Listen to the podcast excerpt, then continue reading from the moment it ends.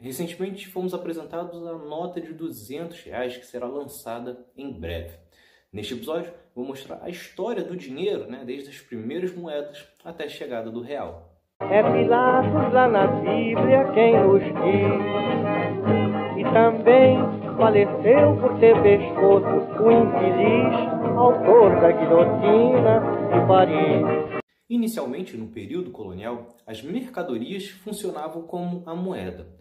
Primeiramente com o pau-brasil, depois com o algodão, o açúcar, entre outros produtos. Com o aumento das viagens para o Brasil, foram trazidas então as primeiras moedas através de portugueses, invasores e piratas. A partir de 1580, então, as moedas de prata espanhola passaram a circular em grande quantidade, lembrando que na época existia uma união entre as coroas de Portugal e da Espanha. Em 1642 entram em ação então os carimbos, por decisão de Dom João IV, rei de Portugal. Seriam aplicados carimbos nas moedas portuguesas e espanholas, aumentando o valor delas. Ainda na metade da década, foram cunhadas as primeiras moedas no Brasil. Elas foram feitas pelos holandeses, que dominaram o Nordeste por 14 anos. Tratavam-se dos florins. Na parte portuguesa, foram fabricadas na Casa da Moeda as patacas, de 1695 a 1834. Esta tinha valores de 20, 40, 80, 60, 320 e 640. Com a elevada produção do ouro, começaram então a serem feitas moedas de ouro com valores bem maiores, de 400, mil, 2 mil, 4 mil, 10 mil e até 20 mil réis no começo do século XVIII. Neste mesmo período, foram então feitas as primeiras moedas com a figura do rei de um lado e as armas da coroa do outro, surgindo então a expressão cara ou coroa.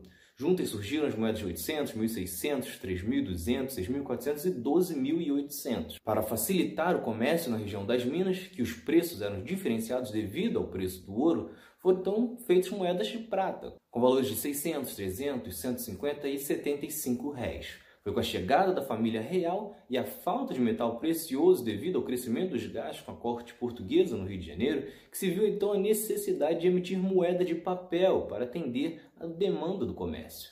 Foi então que em 1810 o Banco do Brasil lançou os primeiros bilhetes de bancos do país, os precursores das atuais cédulas. Em 1822, o Brasil vira então independente e Dom Pedro I mandou fabricar uma moeda rara de apenas 64 exemplares com valor de 6.400 réis. O Brasil só foi mudar a moeda em 1834, quando surgem os cruzados com moedas de 100, 2.000, 400, 800 e 1.200. Já as cédulas eram os valores de 1, 2, 10, 100, 500 e 1.000 réis. Com a República, as cédulas eram de valores mais altos, 1.000, 5.000, 20.000, 100.000 e até 200 mil réis até que em 1942 foi feito o Cruzeiro, que durou até 1967. Eram 56 tipos diferentes de cédulas. Um cruzeiro equivalia a mil réis. Em 1967, durante a ditadura, o Cruzeiro vira Cruzeiro Novo. Isso ocorreu devido à desvalorização do Cruzeiro e funcionaria de forma temporária até que fossem produzidas novas cédulas e a população se adaptasse ao corte de três zeros.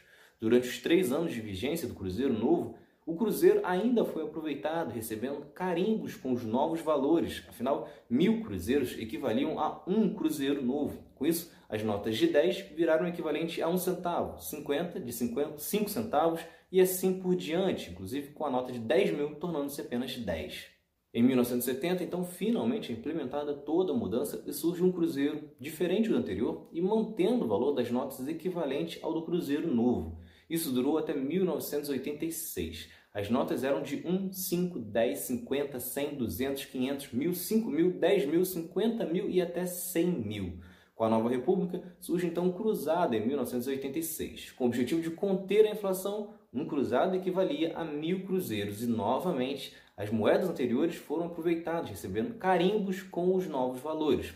Além das antigas carimbadas, surgiram também as de 500 mil, 5 mil e 10 mil cruzados. Só que o plano não deu muito certo e em 1989 mudamos novamente, agora com um cruzeiro novo. Mais uma vez, um corte de 3 zeros, com um cruzado novo sendo equivalente a mil cruzeiros. Isso dá uma dimensão da inflação dos anos 70 e 80, afinal, por quatro vezes tivemos que lançar moedas que equivaliam mil da anterior. Ou seja, isso acontecia porque se no começo você gastava, por exemplo, 10 cruzeiros por um determinado produto, passados alguns anos isso custava cerca de 10 mil, ficando inviável fazer pagamentos com dinheiro vivo. obrigando então a lançar moedas de valores cada vez maiores e em seguida tendo que cortar como fizeram. Mas voltando à história, entre 1990 e 1993 tivemos o Cruzeiro e logo na sequência o Cruzeiro Real. Novamente tivemos um corte de três zeros e as moedas anteriores continuavam sendo aproveitadas com carinho. Só que a inflação seguia disparada e tivemos inclusive uma nota de 50 mil cruzeiros reais. Já o real que temos agora entrou em vigor em 1 de julho de 1994. Na ocasião, cada um real equivalia a 2.750 cruzeiros reais. Só que desta vez o Banco Central determinou a substituição de todo o dinheiro em circulação. Foram feitos então os valores de um real, 5, 10, 50 e 100 reais. Em 2001 surge a nota de 2 reais e em 2002 então aparece a nota de 20 reais. Antes disso, tivemos ainda uma nota comemorativa dos 500 anos do Brasil no valor de 10 reais em um papel diferente. A nota de um real foi tirada de circulação e em 2013 tivemos então o lançamento de um novo formato. E agora tivemos o anúncio do lançamento da nota de 200 reais, que surpreendeu muitas pessoas, principalmente porque isso ocorre em um período onde que a movimentação financeira é cada vez mais digital. O próprio governo, ao pagar o auxílio, só permitiu o saque semanas depois do dinheiro estar na conta, forçando o uso de, das pessoas pelos pagamentos online. Ainda assim, o Banco Central alega para defender a decisão de que durante a pandemia do Covid-19 foi observado um aumento da demanda por dinheiro em espécie. Ainda de acordo com o banco, a quantidade de dinheiro vivo saltou de 216 bilhões em março para 277 bilhões. Ainda assim, isso não justifica o porquê de se criar uma nota de 200 reais. Se está circulando mais dinheiro vivo, por que não uma nota de 30 ou 70 ou algum outro valor? Um valor mais baixo. Afinal, 5% da população sequer recebe 200 reais por mês e metade dos brasileiros vivem com até 413 reais por mês, ou seja, certamente não vão se importar em vez de receber duas notas de 200, receber quatro de 100.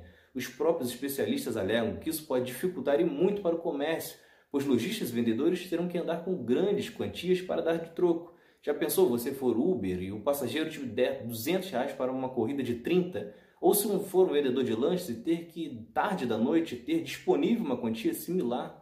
Outro grande problema de uma cédula tão grande é a lavagem de dinheiro. Ou seja, quem deve gostar desta é a galera da rachadinha. Então é isso. Se vocês gostaram, se inscrevam, ativem as notificações e continuem acompanhando. Tem mais outro lado da história por aí. Valeu!